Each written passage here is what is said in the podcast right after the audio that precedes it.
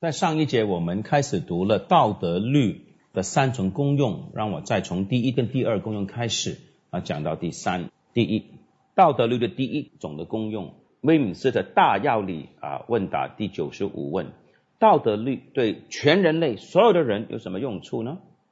有三种的用处：一，让人知道神圣洁的属性和旨意，也知道自己有责任去遵行；二。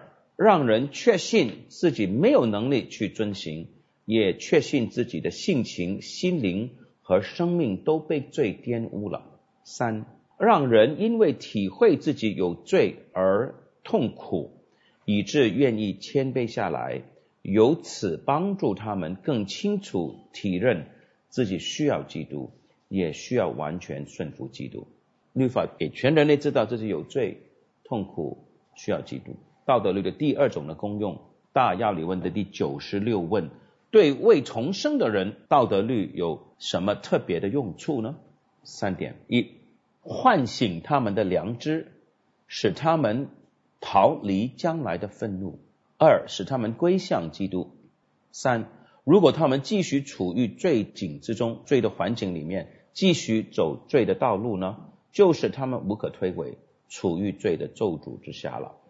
九十七问，啊，这里呢是改革中特别的贡献，道德律的第三重的功用，对已经重生的人，道德律有什么特别的用处？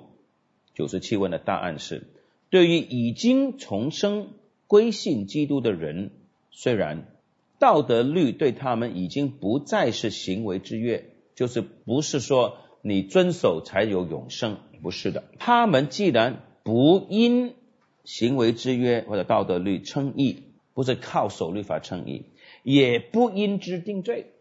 道德律或者是律法约也不定他们的罪，又不是靠他称义，也不是因他定罪。但是道德律除了对每一个人都有用以外，比如刚才所讲的那两种的功用以外，对于已经重生归信基督的人还有特别的用处的三点：第一，向他们显明。基督既然为他们的一处成全了道德律，替他们承受咒诅，他们应该与基督何等的紧密相连。耶稣基督是为我们完全的顺服神、遵守律法，而且承受咒诅的。所以，我们是不是应该常常亲近主？第二，借此使他们更加的感恩，是不是更多的要感谢主？第三，使他们更加的谨慎。使自己的行为更符合道德律的标准。那这里说明，第一句话已经说过了，我们不是靠道德律得救，也是不被他定罪。所以这里不是讨论救恩的问题，已经得救了，要学习怎么样感恩、亲近主和谨慎，使我们的行为更符合神的律法。让我们现在回到威米斯的信仰告白，我们来读一读信仰告白是怎么样看神的律法的。这里呢有七点。因为我们常常在律法和律法的咒诅或者重担之间呢，常常有一点混乱的思想。威米斯的信仰告白第十九章论神的律法第一段，神赐一个律法给亚当，就是行为之约。神借着这个约呢，使亚当和他的后裔有义务去顺服他，亲自的顺服，完全的顺服，切实的顺服，永远的顺服他。人若遵守这个约，神就应许他的永生的生命；人若违反这个约，神就警告他要死亡。神也赐给亚当力量，使他有权利、有能力去遵守这个律法。亚当本来是义的，有能力去遵守这个律法的。二，这个律法在亚当堕落之后呢，仍然是完全的义的准则。即使这样。神就在西乃山以十诫颁布了这个律法，而且刻在两块的石板上。前面四条诫命是我们对神当尽的本分，其余六诫是我们对人的本分。律法还是好的，还是神那个完全的公义的标准。第三，这个律法呢，通常称为道德律。除了这个律法以外，神也乐意把礼仪律赐给。还没有成年的教会就是以色列民，其中它包含的象征的礼仪，有些是关于敬拜，预表基督和他的恩典、他的作为、他的苦难和他里面的益处或者福分的；有些是说明各种道德义务的教导。今天到了新约时代，这些礼仪律都废止了。四，神把以色列民当作一个政治体，所以又赐给他们各种的司法律或者我称的民事律。以色列国既然亡了，这些司法律或者民事律呢，也就随之。废去它的约束力只限于一般的公平的要求，就是说，在就业的律法民事律呢，告诉我们应该怎么公平的对待我们的邻居啊，现在不能再用这些在任何的国家了。第五，道德律呢，确实永远约束世上一切的人，所以呢，俄罗斯呢，在苏联解体之后学习实践是对的。美国呢要把世界拆掉，从法庭的建筑拆掉。俄罗斯要学，这个是很讽刺的。但是说明呢，道德律确实永远约束世上一切的人，包括称义的人和其他人都要遵守。这不是只是因为律法内容的缘故，因为内容本身就是圣洁公义的，也是因为神的权威，神是颁布律法的造物主。圣经是神的话，所以我们全人类都要守的。基督的福音没有废掉这个义务，反更加的坚固之。耶稣说：“不要以为我来废除律法，不是的。”第六，真的基督徒呢，虽然不在律法之下，称义或定罪都不凭行为之约，但是这个律法对于他们和别人都大有用处，因为律法作为一种生活的规范。可以使他们知道神的旨意，他们的义务，并且指示他们、约束他们，照着去行。也告诉我们神的旨意是什么。他们既然发现自己的本性、内心和生活都被罪玷污，就会因此查验自己，更加的知罪，因罪降卑，恨恶罪恶，同时更清楚知道自己何等需要基督，基督的顺服何等完全。同样的，律法也可以防止重生的人败坏，因为律法禁止罪恶，律法的警告让他们知道他们的罪应得怎样的刑罚，在今生要受何等的苦。照样，律法的应许也让他们知道神怎样喜悦人顺服，他们遵行律法会得到何等的祝福。不过，律法对他们来说不是行为之约，他们没有义务去遵守。所以人行善弃恶，只是因律法勉励行善，阻挡罪恶，绝不代表他在律法之下不在恩典之下。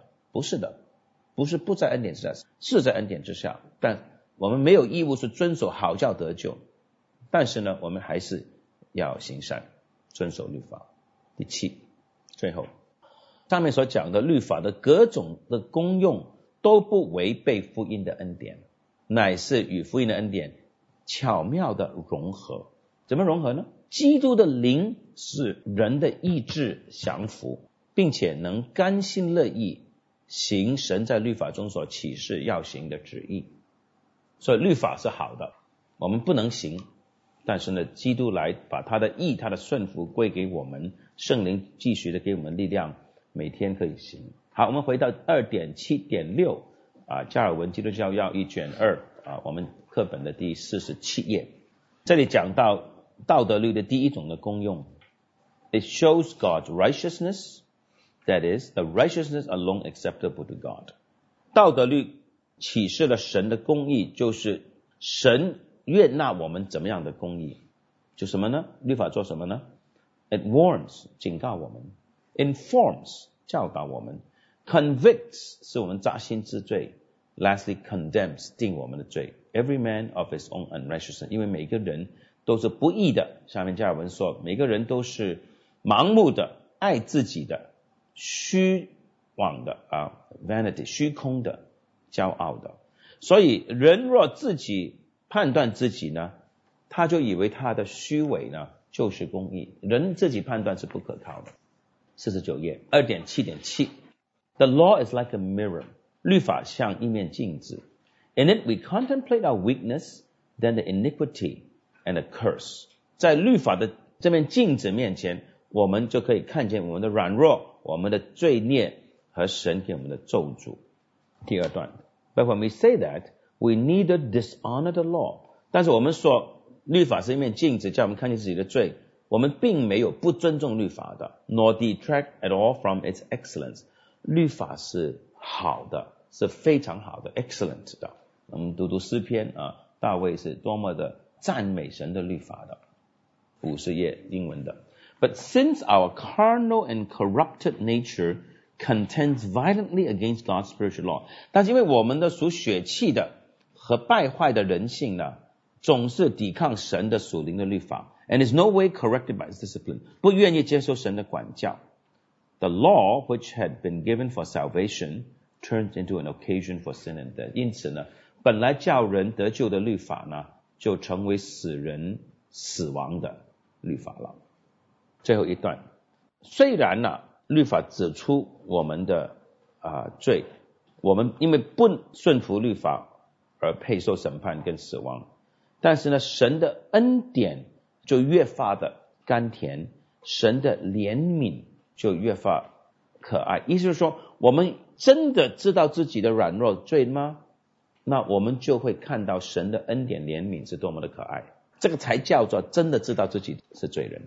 这里暗示了有一种错误的认自己是罪人的心态啊，很可怜，可怜，很可怜。接下来就是很恐怖，或者是干脆去犯罪算了。真正知道自己可怜有罪的，是跑到神那边说：“我需要你的恩典。”是投奔上帝的。这个是律法的功用，这个也是教会管教的功用。第五十一页二点七点八就是讲这个了。最后那一段二点七点八，我们应该知道，we stand and upheld by God's hand alone。我们其实呢，完全是靠神的手托住我们的。Naked and empty-handed, flee to His mercy。我们是侧身露体的，是两手空空的，要投奔上帝的怜悯，完全依靠他，repose in it，完全在他里面隐藏，抓住他他的恩典，好叫得到公义。所以律法要我们知道，我们多么需要上帝的恩典。二点七点九五十二页，那个奥古斯丁也是同样在讲讲什么呢？我们要追求，要追求，要追求神的恩典。良心呢被律法发现呢，就要逃避神的神的审判。所以在我们传福音的时候呢，啊，我们要唤醒人的良心，要讲律法。浪子在回头之前，英文圣经是说，He came to himself，他醒过来了。彼得讲完到使徒行传第二章，他们就扎心，They're convicted，问啊，我们怎么办呢？我很少接邀请讲布道会，因为按照目前福音派的布道方法呢，往往呢那些筹备人呢都以决志人数来算那次成功不成功。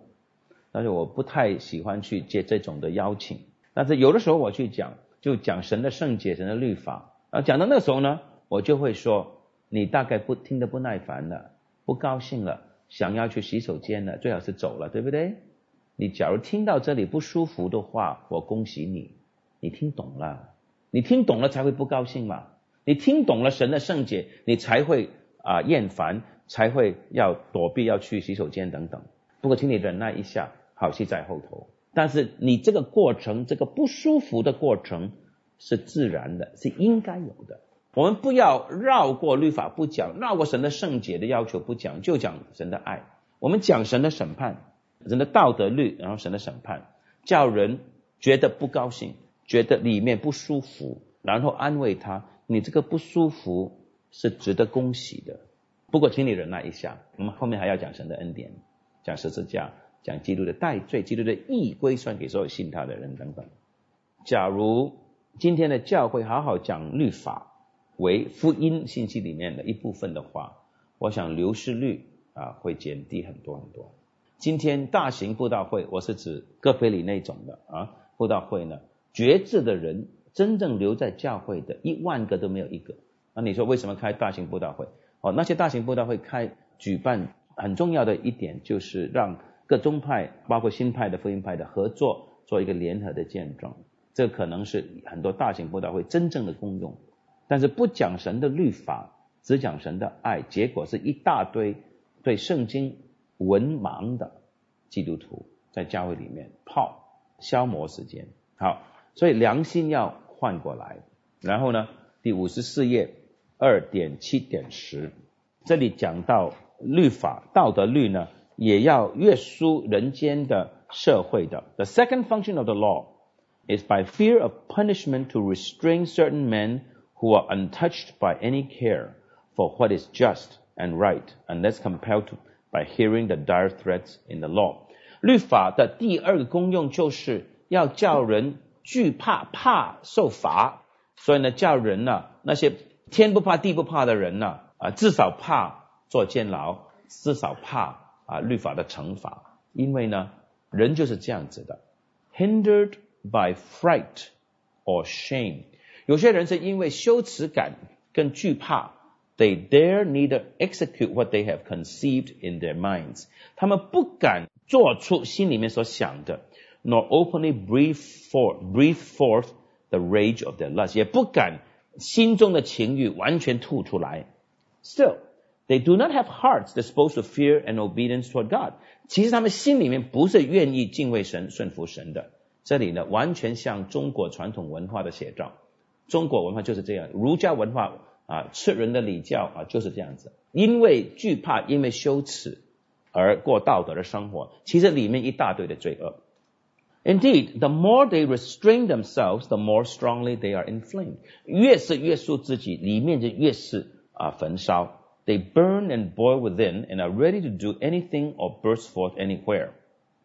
But for the fact that this dread of the law hinders them，里面有这种的情欲，但是呢，因为惧怕律法，所以呢就阻挡着自己。Not only that, but so wickedly do they also hate the law 他们是那么的恨恶神的律法，and curse God the lawgiver，咒诅神就是律颁布律法者，that if they could, they would mostly certainly abolish him。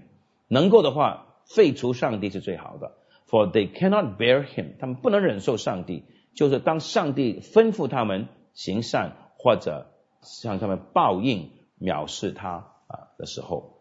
有一些是虚假的，像中国传统的文化；有一些是真的是天不怕地不怕的，就是想要犯罪的。五十五页。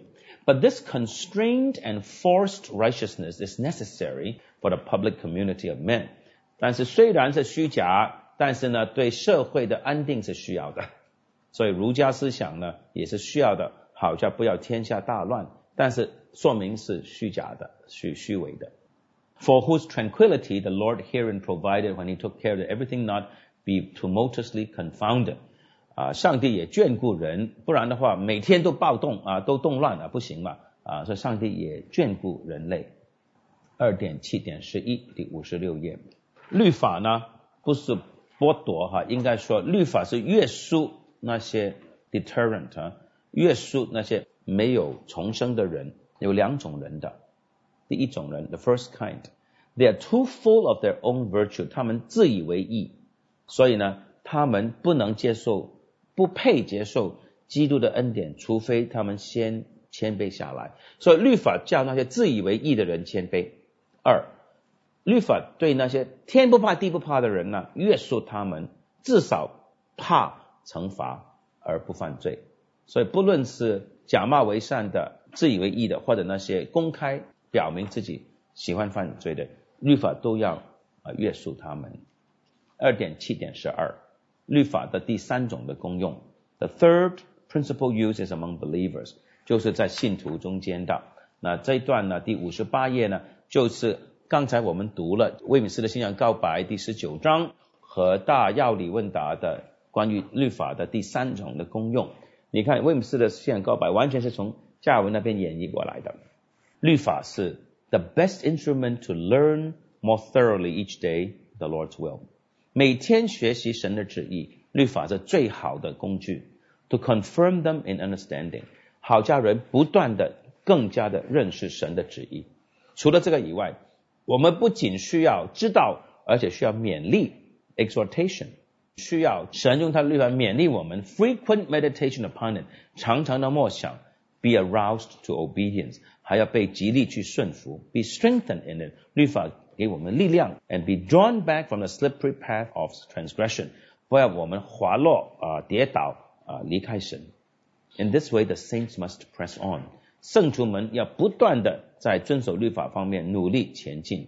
Even for a spiritual man, the law remains a constant sting。对属灵的人呢，还是有律法一根刺， 或者 it's like a whip，好像鞭鞭策我们。所以呢，圣经呢，旧约圣经下面那段说，我们要常常思想神的律法，昼夜思想，那人变变为有福。所以从旧约到新约啊，律法都是勉励我们要好好的去默想它的。